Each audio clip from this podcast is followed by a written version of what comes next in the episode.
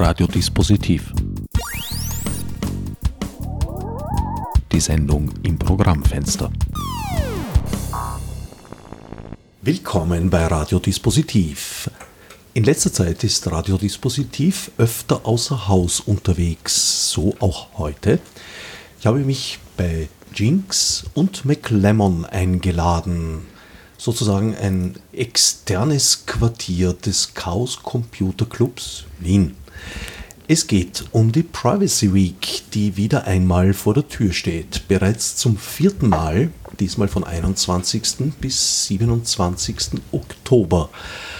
Hauptveranstaltungsort ist das Völkerkundemuseum. Volkskundemuseum. Yes, jedes Jahr derselbe Fehler. Also das Volkskundemuseum in der Lauderngasse. Dort gibt es zwei Säle, die bespielt werden, eine Woche lang, plus Workshopräume. Zusätzlich wird es auch noch Veranstaltungen im Wiener MetaLab geben und wie jedes Jahr traditionell auch den Big Brother Award im Rabenhof Theater.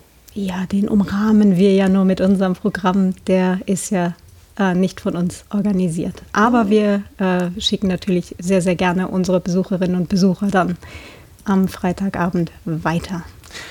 Organisiert ist er natürlich von der Quintessenz, aber irgendwo ist er bei euch ja doch im Programm integriert.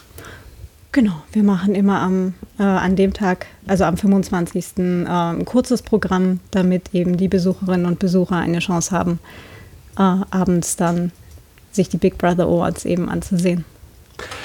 Auch unsere Sendung im Vorfeld der Privacy Week hat bereits Tradition. Haben wir jedes Jahr gemacht, heuer zum vierten Mal. Vielleicht beginnen wir mal mit einem Rückblick drei Jahre habt ihr bereits hinter euch gebracht. Drei Jahre lang eine Woche Programm zu machen. Also in drei Jahren eine Woche lang Programm jeweils zu machen. Das ist eine ganz schöne Herausforderung und beim ersten Mal war das ja auch noch gar nicht so sicher, ob das überhaupt zu leisten ist von eurem kleinen Team. Inzwischen ist das Team, glaube ich, angewachsen. Ja, zum Glück schon.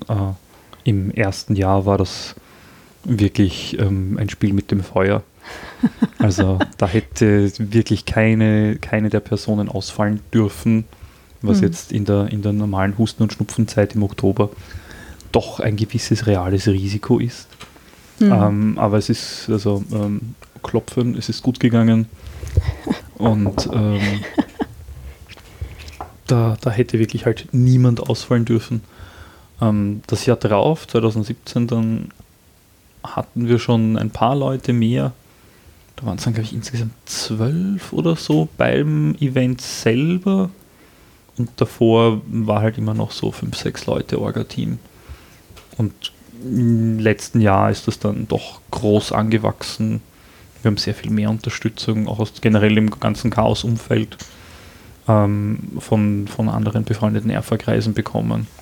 Das merkt man auch im Team. Es ist mehr Zeit, Leute auf mehr Funktionen einzuschulen also wenn man noch nie eine Kamera bedient hat für den Livestream, den es ja auch gibt, kann man das jetzt lernen, ohne dass irgendwo anders eine Person fehlt. Und das ist extrem hilfreich, weil das Ganze natürlich dann viel stabiler wird, wenn, wenn die Leute einerseits wissen, wie eine andere Rolle in dem ganzen organisatorischen Team äh, abläuft.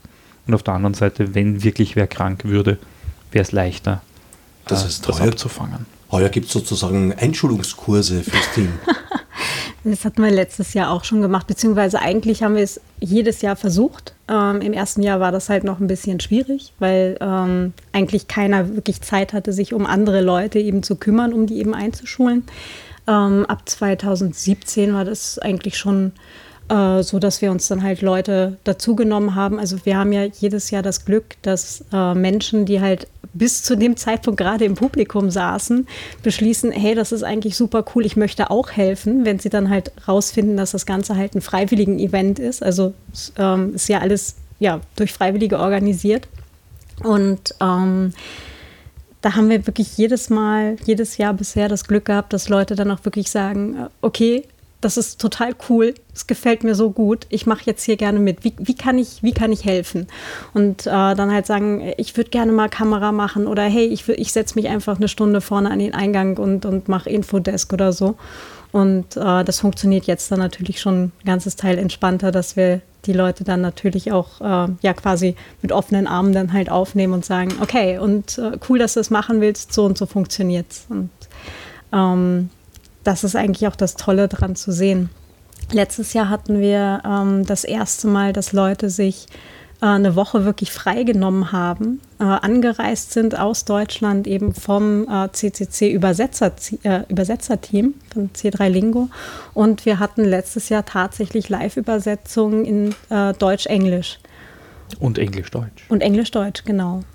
Und äh, das heißt, wir haben seit letztem Jahr jetzt halt auch die Möglichkeit, dass eben unser Programm eben jetzt halt auch international einfach viel mehr äh, Beachtung findet, dadurch, dass es jetzt halt auch in Englisch zur Verfügung steht.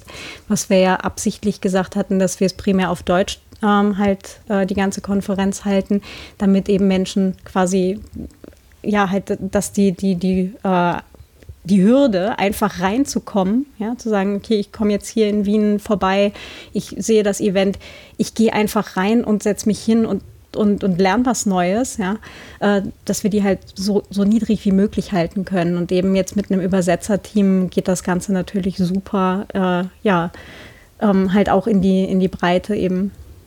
Wird es heuer wiedergeben, die simultane ja. Übersetzung? Genau, das ist der Plan.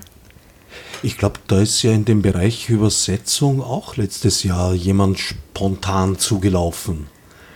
Äh, mehrere. Das waren, glaube ich, äh, ja genau, der McLemmon nickt auch schon. Der hat auch fleißig mitgemacht. Ich habe es zumindest kurz probiert, aber mir hat es das Gehirn ausgerenkt.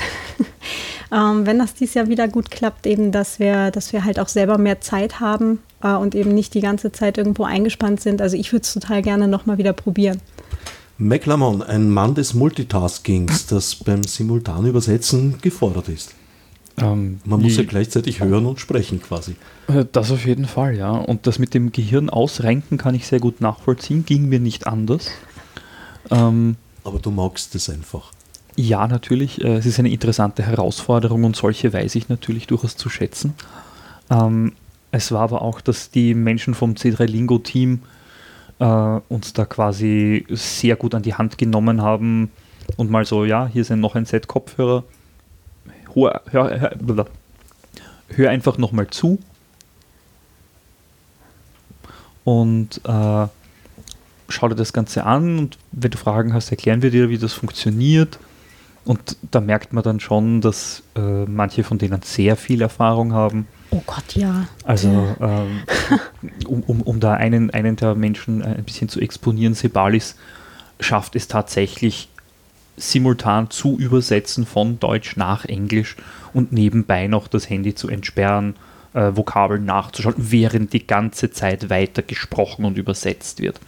Ja, das ist unfassbar, diesen Menschen zuzusehen. Ja. Und, und auch Lucaro, der das noch gar nicht so lange macht, äh, es ist wirklich beeindruckend, mit welcher Geschwindigkeit und Gewandtheit diese Leute auch sprachlich agieren. Und es, auch wenn natürlich manchmal ein Vokabel fehlt, weil, äh, keine Ahnung, im EU-Recht, was den Datenschutz angeht, gibt es halt ein sehr spezielles Vokabular, das nicht allen immer sofort geläufig ist. Ähm, aber sie schaffen es dann trotzdem, alles so weit zu umschreiben, dass die Leute, die der nativen Sprache des Vortrags nicht folgen könnten, damit auf jeden Fall einen Mehrwert haben, der ihnen sehr viel weiterhilft, den Vortrag zu verstehen. Mhm. Und äh, ich werde das heuer äh, auf jeden Fall wieder probieren. Ähm, das, das zahlt sich echt aus und wer, wer übersetzen kann oder möchte oder das schon gemacht hat, äh, ist natürlich herzlich willkommen mitzumachen. Also äh, und da mitzuhelfen, weil die ganze Privacy Week wird ja freiwillig von Leuten organisiert am Laufen gehalten und äh, durchgeführt. Hm. Und äh, es macht auch jedes Jahr eigentlich wieder Spaß. Also äh, es ist mal zwischendrin ein bisschen stressig und jetzt halt auch bei der Vorbereitung, aber äh, das ist, glaube ich, nicht anders zu erwarten, wenn man wieder eine sieben-Tage-Konferenz gerade auf die Beine stellt, die äh, mit über 90 Einreichungen jetzt ähm, durchaus äh, programmmäßig sich wieder auch ziemlich echt sehen lassen kann. Über 90 Einreichungen, das mhm. lässt über 90 Events erwarten. Ja, wieder so in der Gegend 90 Events. Wir haben ein paar ähm, tatsächlich absagen müssen, ähm, einfach auch, weil teilweise das Thema dann wirklich so richtig nicht gepasst hätte. Also nicht, dass ich irgendwas gegen Nuklearreaktoren oder sowas hätte.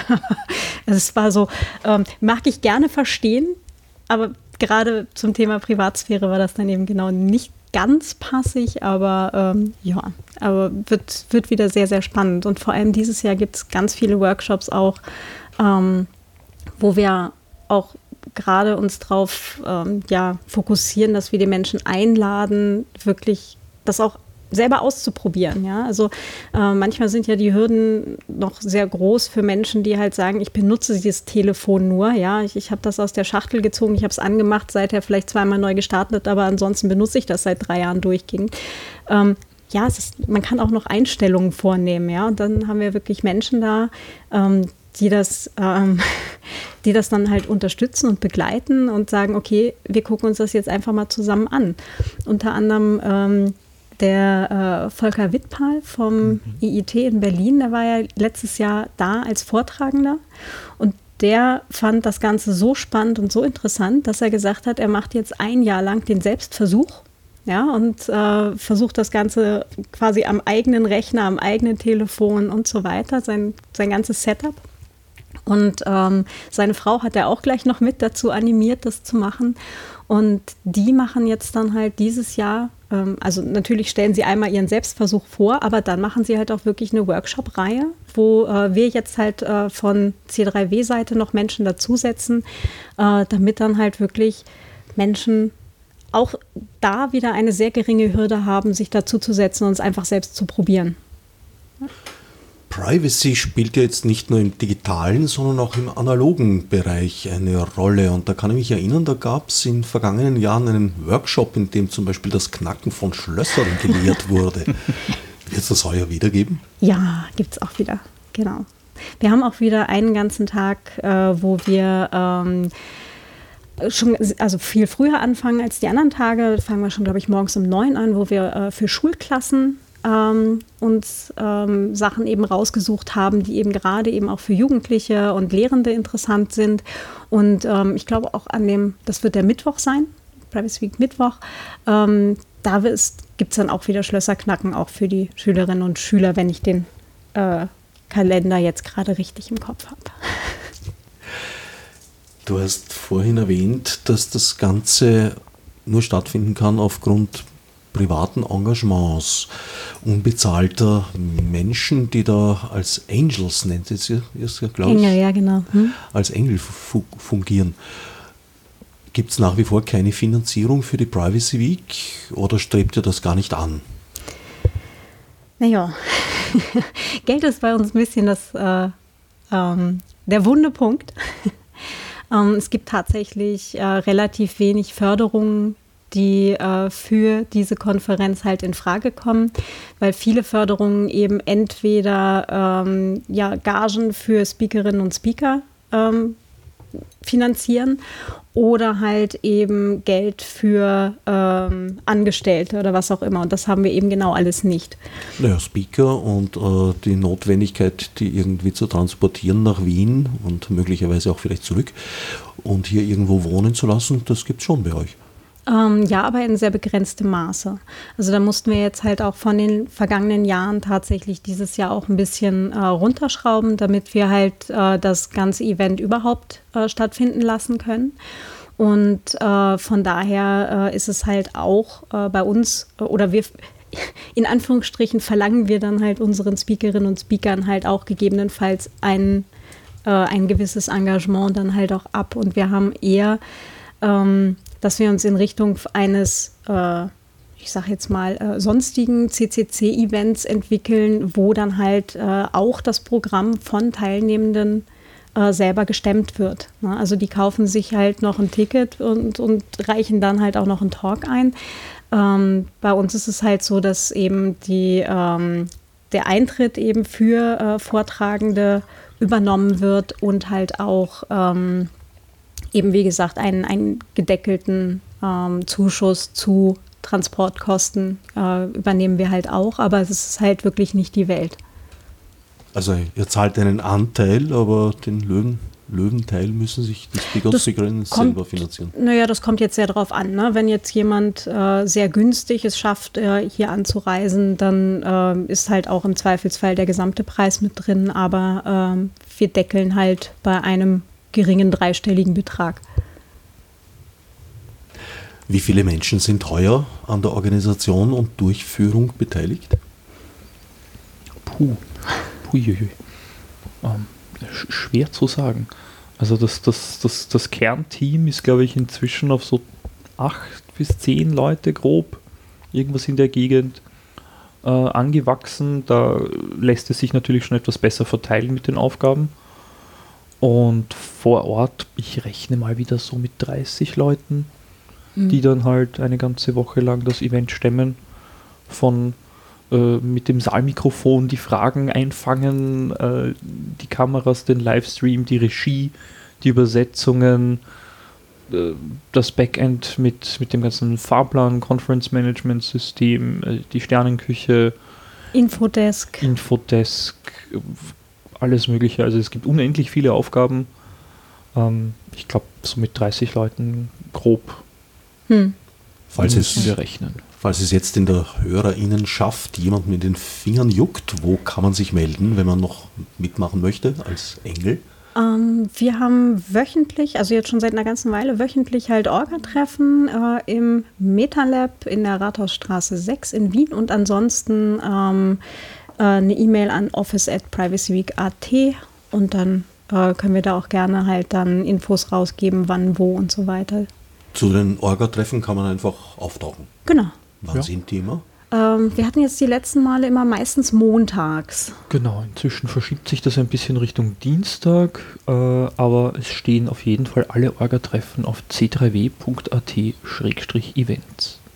Verschiebt sich auf Dienstag. Das klingt, als wäre es am Montag immer später geworden und irgendwann einmal über die Mitternacht gerutscht. Nee, das nicht. Aber ähm, wir haben ja, also wir machen das, wie gesagt, alle in unserer Freizeit und viele sind dann halt auch beruflich eher eingebunden. Und irgendwie war jetzt nach dem Sommer, dass bei den meisten irgendwie montags länger mit der Arbeit dauert und ähm, dass dienstags halt die meisten dann halt eher Zeit haben. Also hm, passiert jetzt einfach gerade, das ist so, das entwickelt sich bei uns immer etwas organisch. Wie lange arbeitet ihr bereits an der Vorbereitung? Februar. Ja, irgendwas so. Februar ja. ist so die, die ersten Feedback-Runden vom Vorjahr einsammeln. Ähm, wir bekommen ja dankenswerterweise auch während des Events sehr viel Feedback. Einerseits äh, mündlich rennen uns die Menschen einfach über den Haufen und sagen, und übrigens, ich wollte euch noch etwas mitteilen. Äh, wir haben aber auch immer ein großes Glas und Post-its äh, und Stift dort liegen äh, und da werfen uns die Menschen ganz viele bunte Zettel in ein großes Glas dass wir natürlich dann auch äh, aufmachen und durchschauen und schauen, was wir an diesem Feedback, an, an da sind sehr, sehr viele konstruktive äh, Vorschläge dabei, was wir davon umsetzen können und in welcher Form wir das realisieren können. Ähm, da waren schon viele gute Dinge dabei, also das zahlt sich echt aus. Mhm, genau. Also wir freuen uns natürlich sehr über Lob, das ist immer super, das äh, mhm. motiviert unglaublich, aber äh, gerade halt auch die konstruktiven Vorschläge mit, hey, äh, habt ihr das und das schon mal probiert oder das und das war noch nicht ganz cool, so und so könnte es vielleicht besser gehen oder lasst euch da mal was einfallen für nächstes Jahr, ist super gern gesehen, weil ähm, das uns natürlich halt ermöglicht, dass einfach die nächste Privacy Week dann halt wieder noch besser wird und halt auch noch interessanter eben für Zuschauerinnen und Zuschauer. Na, ich bin gespannt, ob die Privacy Week 3 noch steigerbar ist.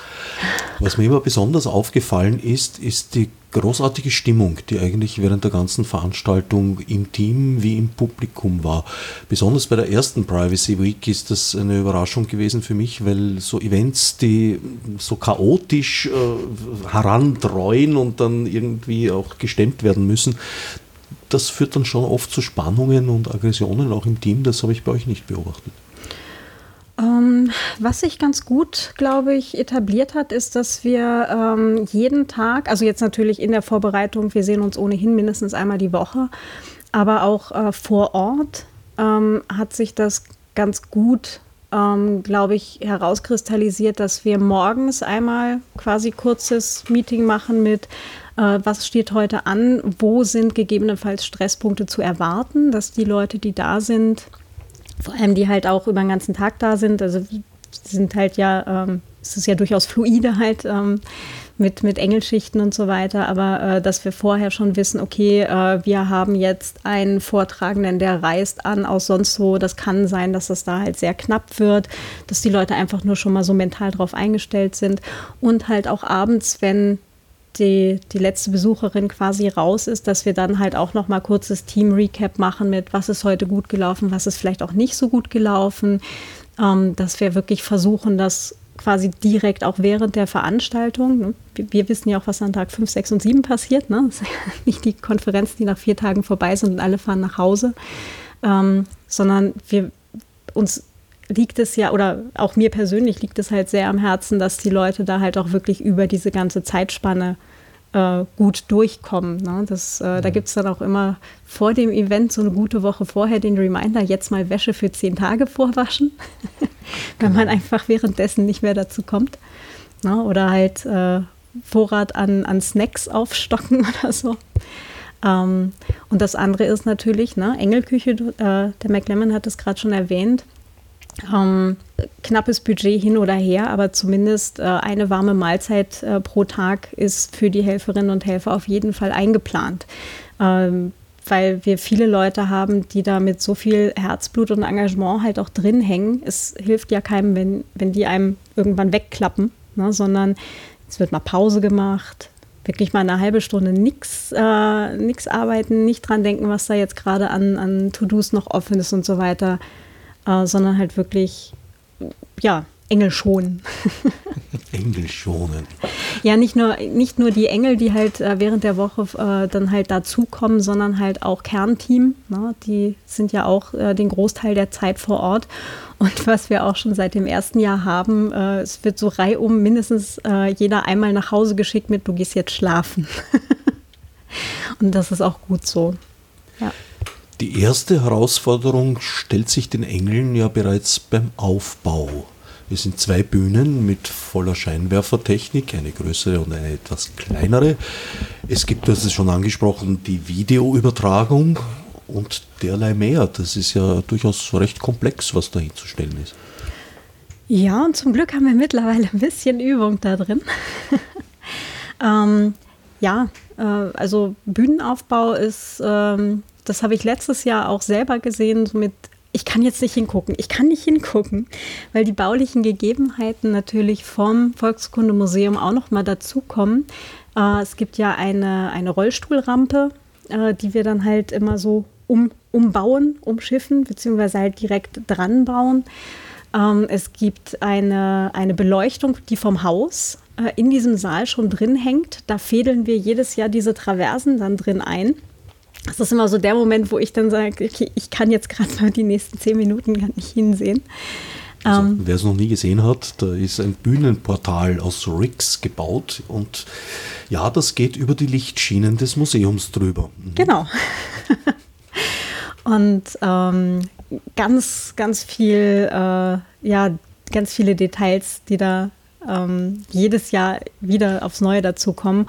Und wir wissen natürlich jedes Jahr auch vorher nicht, was wir jetzt tatsächlich an Equipment bekommen.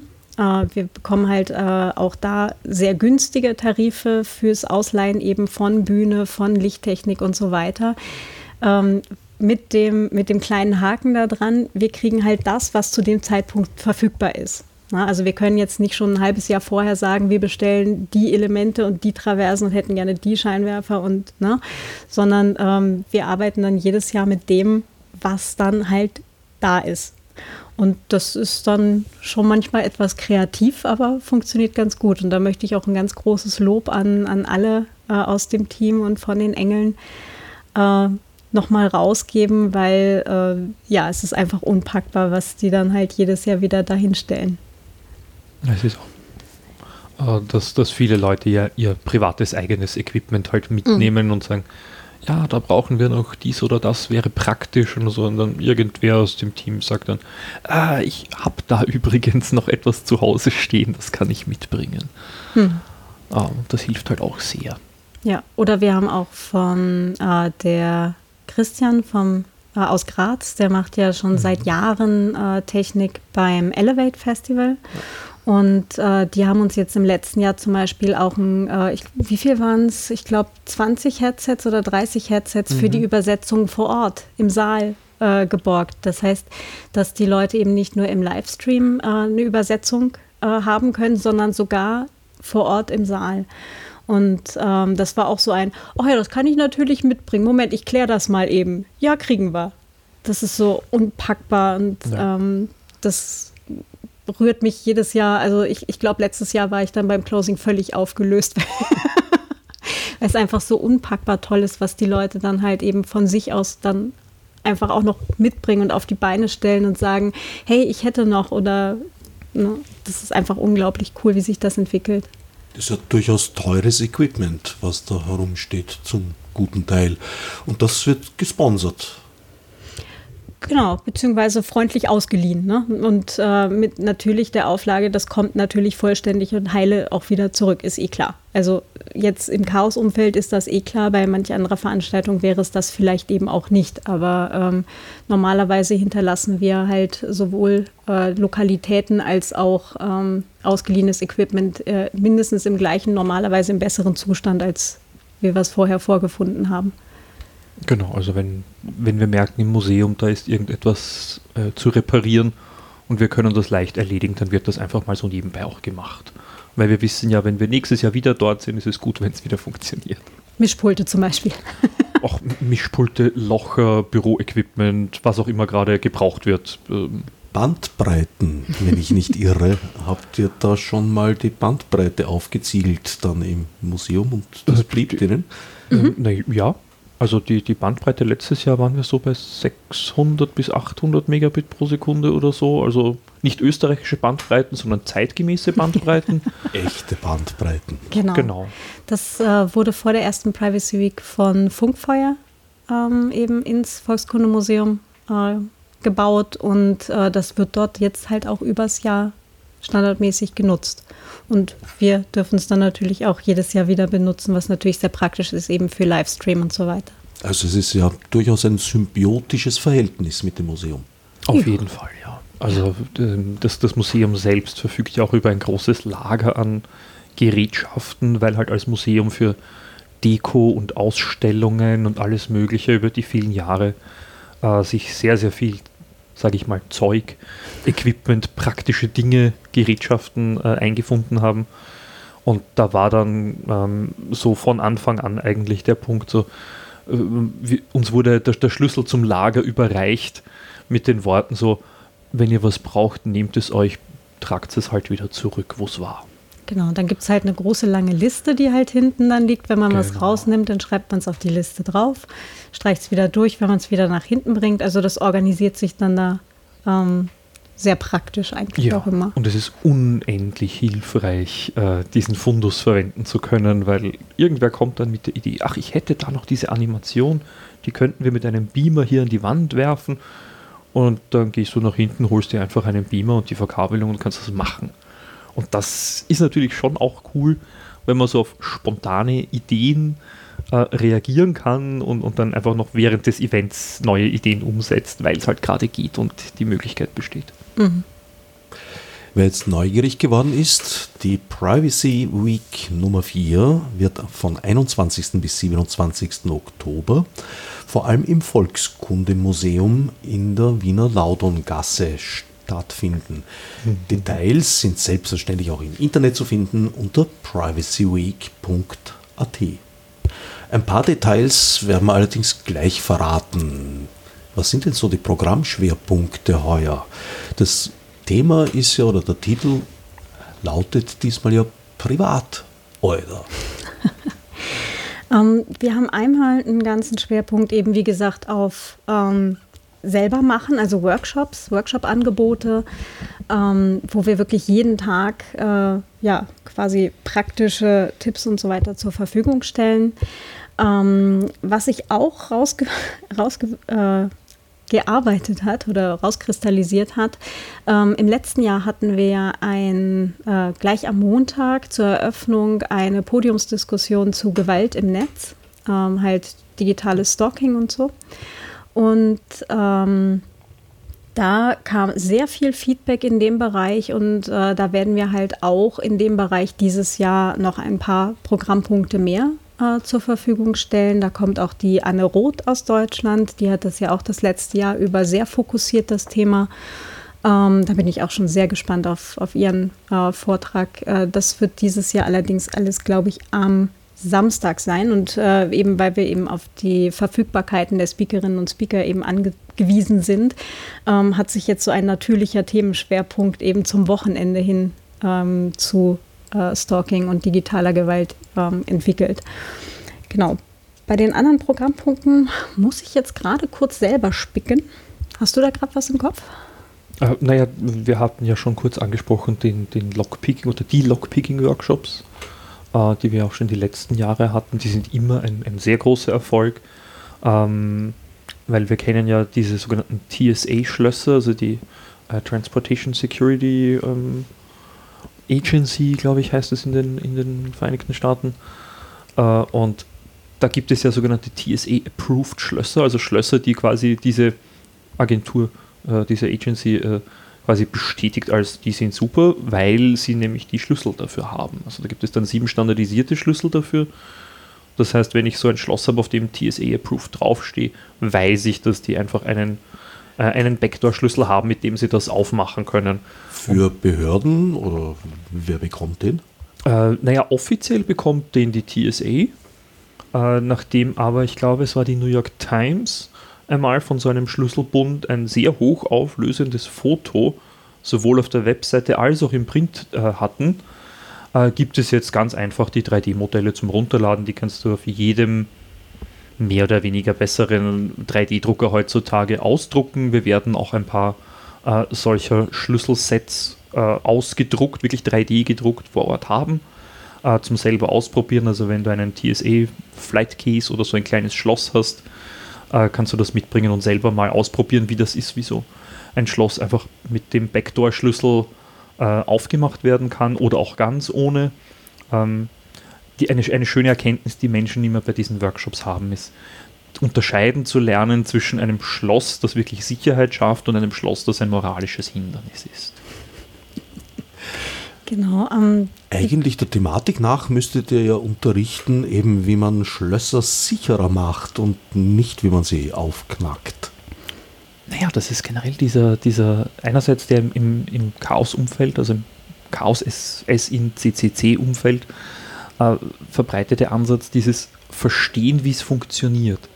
Und wenn ich weiß, wie ein Schloss funktioniert, dann kann ich dem Schloss auch vorgaukeln, ich wäre ein Schlüssel auch wenn ich gar kein Schlüssel bin und keinen Schlüssel habe. Und erst bei den Schlüsseln, wo das halt wirklich sehr, sehr, sehr schwierig ist, weiß ich, naja, die werden dann auch sicherer sein ähm, und eben nicht durch einen Backdoor-Schlüssel wie bei den TSA-Schlössern oder einfach durch irrsinnig schlechte und sehr billige Bauweise aufweisen, äh, dass die halt auch einfach so aufgehen. Mhm. Also insofern ist, ist, der edukative Teil da auf jeden Fall gegeben. Ähm, wie wir das ja auch bei anderen Themen machen. Genau, und da sind wir halt auch bei einem, bei einem anderen Schwerpunkt, den wir dieses Jahr haben, und zwar eben gerade dieses Verstehen, wo das Problem liegt. Ähm, das, äh, da haben wir dann halt auch einen, einen, Vortrag, also als Keynote dann halt am, am Montag zur Eröffnung und ähm, danach äh, soll es noch eine Podiumsdiskussion geben, halt, äh, warum ist das oder warum ist Datenschutz oder warum ist Datensicherheit, warum ist das alles so schrecklich mühsam? Ja, warum muss ich mich damit auseinandersetzen? Warum kann das nicht auch einfach leichter gehen und so? Und ähm, einfach zu verstehen, wo Menschen halt diese, diese Hürden haben. Ja?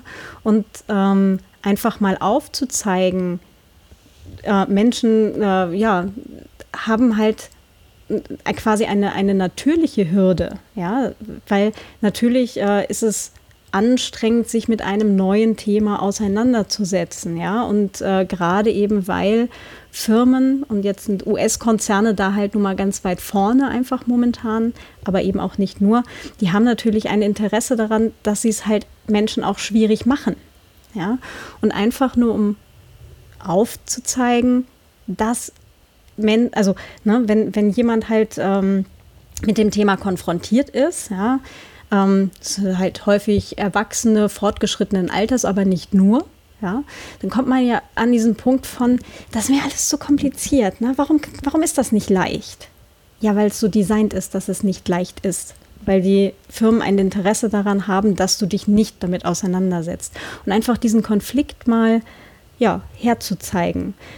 Das soll eigentlich oder da hoffe ich, dass viele Zuschauerinnen und Zuschauer, Besucherinnen und Besucher, dass die dann halt einfach verstehen, dass sie nicht in Anführungsstrichen zu blöd dafür sind, was viele dann halt denken, so, das ist, das ist mir zu kompliziert, ich bin zu dumm dazu. Nee, ist es nicht. Das ist extra so designt, dass es schwierig ist.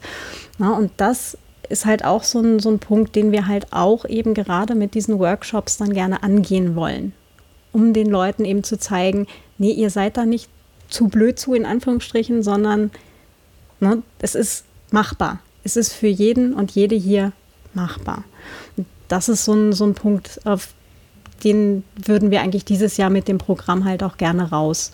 Und deswegen haben wir halt auch wieder eben einen, einen Tag eben mit einem Programm, das zumindest so bis um Mittag rum eben speziell für Schülerinnen und Schüler ist, eben an diesem Mittwoch, um da dann halt die jungen Leute eben auch entsprechend abzuholen. Und eben dann am Nachmittag ist äh, dann halt auch wieder für äh, erwachsene Besucherinnen und Besucher auch ganz normal interessantes Programm dabei. Das bringt mich zu einem der Projekte des Chaos Computer Clubs Wien. Chaos macht Schule. Gibt es da eine Zusammenarbeit bezüglich Privacy Week? Äh, ja, das äh, Schule-Team in Anführungsstrichen äh, wird ein ganzes Teil eben der äh, Vorträge und Workshops für die Schulklassen ähm, dort halt ja, aufziehen.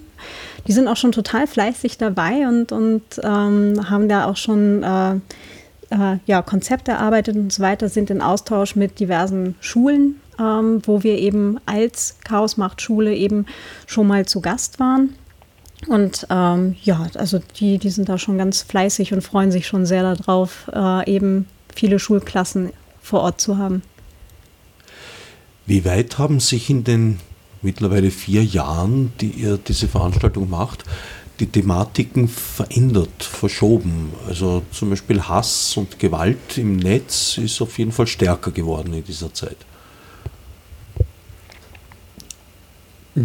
ja, also das ist äh, leider eine tragische Realität. Das ist nicht nur, dass wir mehr davon mitbekommen, sondern dass, dass generell das, das Gewaltpotenzial gesamt in der Gesellschaft, nicht nur online, äh, zugenommen hat. Ähm, das ist sicher auch zu einem Teil mit der politischen ähm, Rahmenbedingung äh, verknüpft. Ähm, wir werden sehen, wie sich das weiterentwickelt. Es ist jedenfalls ein Trend, der gar nicht gut ist.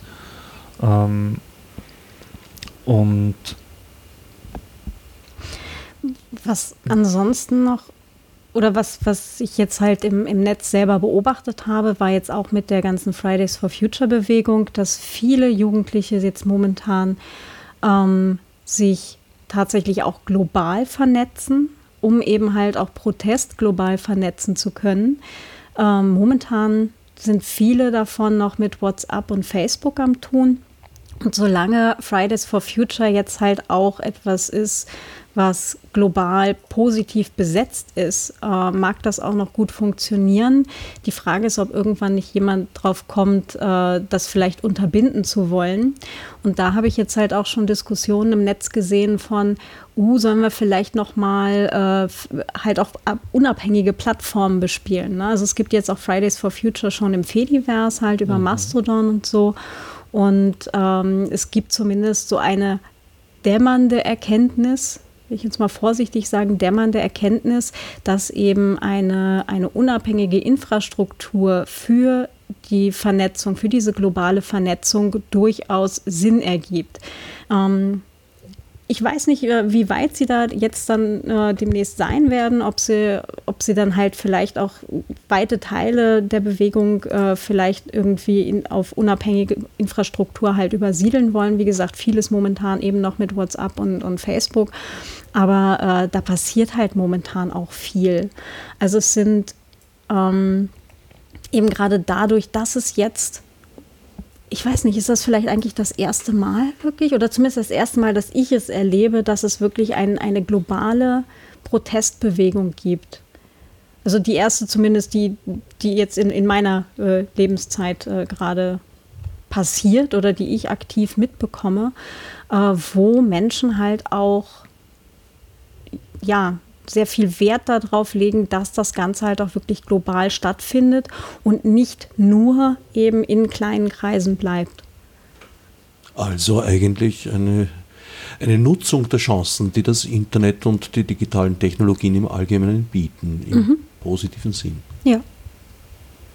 Sogar im positiven Sinne für die, die das Problem noch immer nicht verstehen und auch für die, die sich aktiv aus persönlicher oder betriebliche Gier am Geld aktiv dagegen wehren, zu verstehen, dass wir diesen Planeten durchgespielt haben und ähm, gerade die alten weißen Männer, äh, die es zumeist sind, die sich da aktiv dagegen wehren, zu akzeptieren, dass wir diesen Planeten haben und nur diesen und da kommen wir auch nicht weg. Dieser Planet ist nicht angewiesen auf uns Menschen, sondern umgekehrt. Und wenn wir den kaputt machen, dann gehen wir auch kaputt. Wo seht ihr die Verbindung zur Privacy? Ähm, gerade eben über die Protestbewegung, die viel momentan noch auf zentralisierten Netzwerken ist. Na, aber wenn du halt ein zentralisiertes Netzwerk bist oder hast, kann das natürlich auch zentral abgeschaltet werden. Ne? Es könnten jetzt halt US-Behörden hergehen und sagen, okay, dieses ganze Fridays for Future ist uns jetzt zu blöd. Ne? Trump äh, glaubt ja eh nicht an den Klimawandel und schon gar nicht den Menschengemachten. Ähm, der könnte da jederzeit halt sagen, hier Facebook, jetzt immer da abdrehen. Ne? Und in dem Moment ist natürlich blöd, wenn es dann keine Ausweichmöglichkeiten gibt. Zum Glück haben wir die. Äh, inwieweit das jetzt schon quasi in der Breite angekommen ist, ist dann die andere Sache. Und Privacy ist dann halt die Sache mit ähm, alles, was eben zentrale Infrastruktur ist, wie zum Beispiel Facebook, wird natürlich auch zentral mitgelesen. Ja? Und dass sie das tun, ist ja jetzt auch nichts Neues.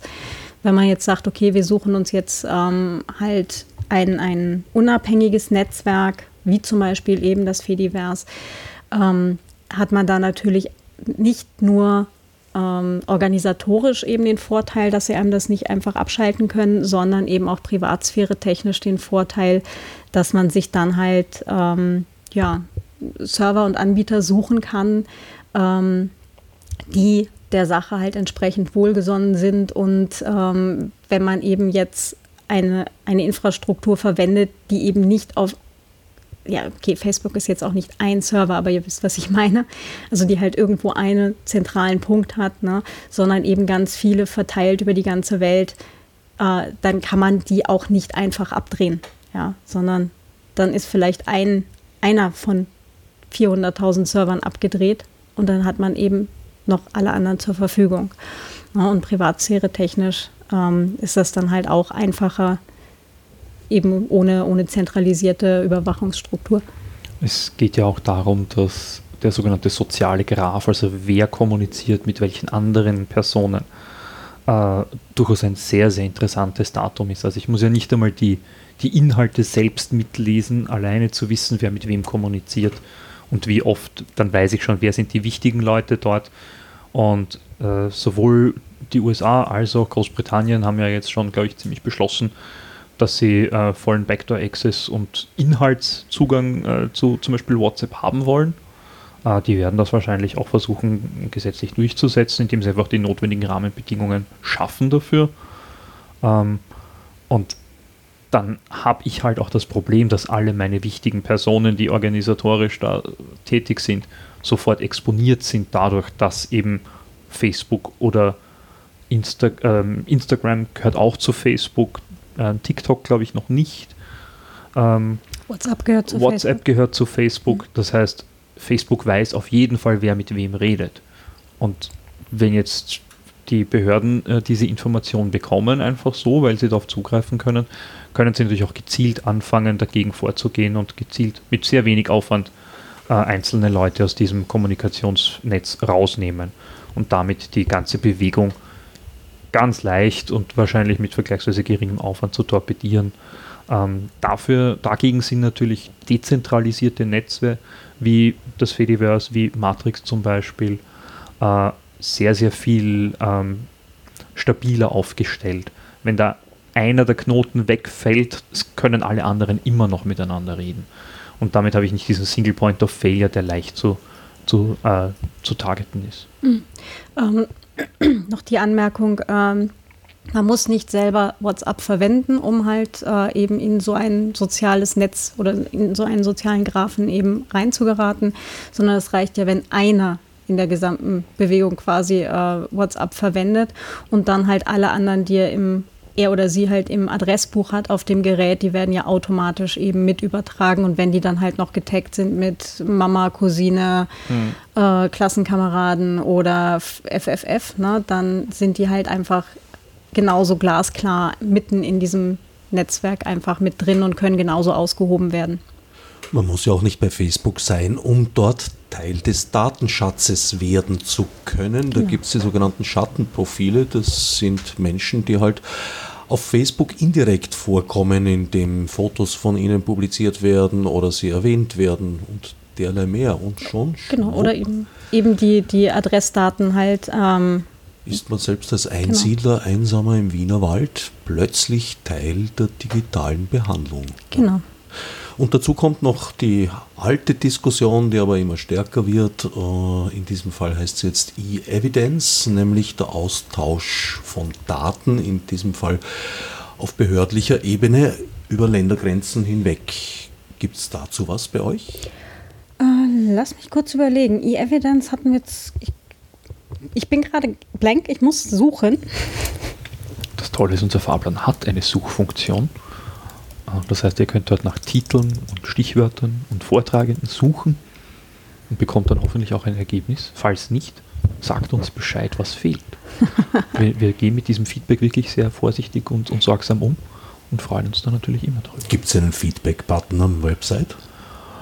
Mm, also zumindest die Talks selber kann man hinterher feedbacken. Ja, also wenn man, wenn man einen gesehen hat oder auch einen Workshop äh, teilgenommen hat, da kann man auf jeden Fall Feedback hinterlassen. Mhm. Äh, einen Feedback-Button auf der Webseite haben wir jetzt gerade noch nicht und tatsächlich auch keinen Talk, der E-Evidence heißt. Also oh. wer hm. da, da, da könnte noch was. Da könnte noch was. Jetzt ja. so kurz davor. Könnte noch was oder wer? ähm, naja, wir haben eben dadurch, dass wir sieben Tage Programm haben, ähm, ist es immer irgendwie, dass ein oder zwei Vortragende krankheitsbedingt ausfallen oder auf einem Flughafen, Bahnhof oder sonst wo festhängen. Ähm, also ja, wir haben zwar ein Printprogramm und das stimmt auch zu gut über 90 Prozent, aber ähm, das ganz Finale gibt es halt immer nur genau vor Ort. also Evidenz würde ich mir schon wünschen, dass vorkommt. Ja, da, da wäre da nehmen wir doch glatt noch einen Vorschlag an. Aber grundsätzlich gibt es ja eigentlich fast kein Thema, bei dem Privacy nicht in irgendeinem Aspekt zumindest hineinspielt. Beispiel zum Beispiel das Urheberrecht, wo ja zuletzt in Form der Uploadfilter doch ganz massive Implikationen der Privatsphäre da eingeführt wurden. Mhm. Erstaunlicherweise hört man immer noch von politischen Vertretern nach wie vor, nein, das steht ja gar nichts drin von Upload-Filtern. Nein, wörtlich nicht, da waren sie schon schlau genug. Aber implizit ist das, was gefordert ist, nämlich eine Kontrolle aller Inhalte, bevor sie abgeloadet werden, nicht anders zu bewerkstelligen. Also ich meine, alles, was über den Kegelclub hinausgeht, äh, wird das wohl automatisieren müssen. Hm ganz bei dir. Äh, dazu haben wir tatsächlich leider keinen Vortrag. Die, ich habe aber eine lange Diskussion vorher gehabt, ähm, weil es einfach momentan noch keine Umsetzung gibt.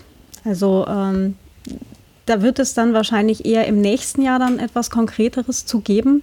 Ähm, mir ist halt auch aufgefallen, es war dieses Jahr sehr, sehr äh, wuselig um das Thema halt äh, genau eben bis zu der Entscheidung und genau mit dem Tag der Entscheidung war dann auch Stille, was, ähm, was ich auch sehr, sehr äh, tragisch finde, weil ähm, gerade jetzt laufen ja, oder jetzt wahrscheinlich genau noch nicht, aber ich schätze mal spätestens äh, Anfang nächsten Jahres wird das anlaufen, dass die lokalen Gesetzgebungen dann halt äh, auf, auf die Wege gebracht werden. Ähm, da sollte eigentlich ganz viel mehr äh, Protest nach wie vor stattfinden, äh, weil es eben tatsächlich darum geht, dass das Internet, so wie wir es jetzt kennen, äh, in relativer Bälde ein Ende finden wird. Eben gerade durch die Einführung von Upload-Filtern ist da eigentlich nach wie vor die Gefahr sehr, sehr groß. Ähm, ich habe einfach das Gefühl gehabt, nachdem diese Debatte da jetzt tatsächlich jahrelang gelaufen ist ja. und dann sehr heiß geworden ist und auch diese Phase noch ein Jahr gedauert hat, es konnte niemand mehr hören oder sehen und es lag ja nichts oder es liegt bis heute noch nichts Konkretes am Tisch, außer eben der Richtlinie. Und jetzt kommt es auf die Umsetzung der Richtlinie in den nationalen Gesetzgebungen an. Ja, und ich denke mal, wenn da die ersten Vorschläge am Tisch liegen, die konkreten, wird sich schon wieder was tun. Also die Hoffnung habe ich jedenfalls. Ja, äh, Anmerkung, äh, gerade die Urheberinnen und Urheber selber, also ich habe es jetzt dann halt in Autorinnenkreisen mitgekriegt, ähm, da wussten die wenigsten tatsächlich darüber Bescheid, was jetzt wirklich konkret in der Richtlinie oder in den Entwürfen drin stand. Ja, es haben sich viele Leute nur auf die äh, Interessensvertretungen ähm, verlassen und dass die jetzt halt natürlich gerade eben mit den Verlagen und äh, den Verwertungsgesellschaften ähm, primär eben besetzt sind und äh, eigentlich da halt entsprechende Interessen vertreten, äh, ist eine Tragik in sich. Ja, ich denke auch, dass es da noch ein böses Erwachen geben wird. Mhm. Also da, da könnten wir jetzt Wetten abschließen. Ja, die Frage ist, ob da noch jemand erwacht. Weil, wenn ich mir anschaue, wie, äh, wie sehr da die Erkenntnis Firewall bei manchen vorherrscht, ähm, muss ich mich schon fragen, sind die so blöd oder ist das Absicht? Und ich tendiere inzwischen leider dazu, dass es Absicht ist, dass sie das Thema bewusst torpedieren wollen. Und eben Verwertungsgesellschaften, äh, die, die sich selbst ja als Interessensvertretung aufspielen, vertreten leider sehr selten die Interessen derer, die sie vertreten, sondern nur ihre eigenen zum Selbsterhalt, äh, wie das halt bei Gatekeepern üblich ist. Ähm, die wollen sich selbst rechtfertigen und ähm, die, die ihnen Geld geben. Und äh, da geht es nicht um die, die Inhalte schaffen, die die Autorinnen und Autoren sind, die die Musik schaffen, die die Filme produzieren, äh, die die Kreativwerke erschaffen. Da geht es darum, dass sie ihr eigenes Geld kassieren und das bei ihnen bleibt. Hm. Gut, genau. gibt es natürlich auch verschiedene Sichtweisen und Positionen, die bestimmt bekanntlich ja die Sichtweise bestimmt. Äh, ja, zwischen Sven Regener und Sascha Lobo ist doch ein ziemlicher Bogen. Da könnte man wahrscheinlich eine eigene Konferenz äh, mit Titeln füllen. Nee, mehrere. Mehrere, ja. Ja. Kommt also heuer nicht vor, ist also aber eher fürs, fürs nächste Jahr doch zu erwarten, dass das Thema wieder. Ja, also ich gehe davon aus, dass im nächsten Jahr auf jeden Fall etwas dazu sein wird. Wie gesagt, dieses Jahr fehlen uns einfach die, die konkreten Umsetzungspunkte. Ähm, nicht, dass wir den Punkt nicht gerne drin gehabt hätten, aber ähm, es gibt einfach momentan nichts zu sagen, außer es war Drama und jetzt ist momentan Ruhe und wir warten alle drauf, dass demnächst mal die lokalen Gesetzgebungen losgehen. Wie schaut es mit DSGVO aus, die mittlerweile schon fast anderthalb Jahre gültig ist? Da haben wir einige Punkte zu. ähm, auch wenn es äh, gerade in Österreich immer ähm, schwierig ist mit dem Thema, weil es ja halt auch äh, nur sehr begrenzt geahndet wird, sagen wir es mal so, dank lokaler Gesetzgebung äh, werden wir dazu auf jeden Fall halt auch äh, Beiträge haben, unter anderem tatsächlich von der Datenschutzbehörde selber. Von der österreichischen, ja. Ja. Die traut sich zu uns. Ja. Ähm, da sind wir sehr gespannt darauf. Da werden bestimmt. Finde ich auf jeden Fall positiv, ja. Äh, ja, das finde ich auch sehr positiv und äh, ich freue mich schon auf die Fragerunde danach. da wird es seitens des Publikum, Publikums ganz bestimmt ähm, reges Interesse geben. Davon gehe ich einfach aus. Wer referiert über welches Thema? Äh, tatsächlich äh, ein Mitarbeiter der Datenschutzbehörde, der Talk ist leider noch nicht äh, final äh, im Fahrplan jetzt zur, zum Zeitpunkt der Aufnahme zu sehen. Deswegen kann ich da jetzt gerade zum finalen Titel auch gerade nichts sagen, aber ähm, es, es, wird da etwas geben. Und er agiert auch als Vertreter der DSB und nicht als Privatperson. Mhm. Nach unserem aktuellen Wissensstand, ja. Nachdem bei euch ja die Referenten und Referentinnen sich selbst anmelden, gehe ich mal davon aus, dass es sich um eine Initiative der DSB handelt. Naja, das. Das leider nicht, nein. Es war auf äh, mehrfaches Nachfragen unsererseits. Ähm, und, ähm, Ihr habt sie eingeladen. Wir haben sie eingeladen, wir haben sie nochmal eingeladen, wir haben sie ein drittes Mal eingeladen. Und ich glaube, beim vierten Mal, wo wir es dann auf Papier geschickt haben, haben wir auch eine Antwort bekommen. Per E-Mail. Die Antwort. Ja. Naja, und selbige war positiv. Genau. Ist doch erfreulich. Genau. Ja. Das muss diese Digitalisierung sein. Wie sieht es heuer mit der Kunst aus? Wird es auch wieder was geben? Ähm, da freuen wir uns allerdings auch immer noch auf Beiträge. Also wir haben, ich glaube, so drei, drei, vier Kunstprojekte, die halt so eine Dauerausstellung werden. Und äh, eine Filmpremiere von der Theresia, ne? Haben wir auch wieder dabei. Theresia Reinhold. Genau. Ja. genau. Filmpremiere bei euch im Museum. Ja, und zwar von einem Dokumentarfilm. Und jetzt muss ich gerade auch wieder bei uns im, im Programm suchen, weil ich mir doch. Ich und Titel, dieses Jahr ist ganz schlimm. Titel und ich, höflichkeitshalber. Genau, du hast völlig recht. Äh, Doku-Screening Information, What Are They Looking At? Wird stattfinden am Samstag. Ja. Und äh, da sind wir auch schon sehr, sehr, sehr gespannt drauf. Wie gesagt, es ist Weltpremiere. Äh, wir haben es jetzt selber auch noch nicht gesehen. Wir warten genauso auf diese Premiere. Ähm, die Filmprojekte von der Theresia waren allerdings in den letzten Jahren, die war ja eigentlich, war sie eigentlich jedes Jahr da oder hat sie ein Jahr ausgelassen?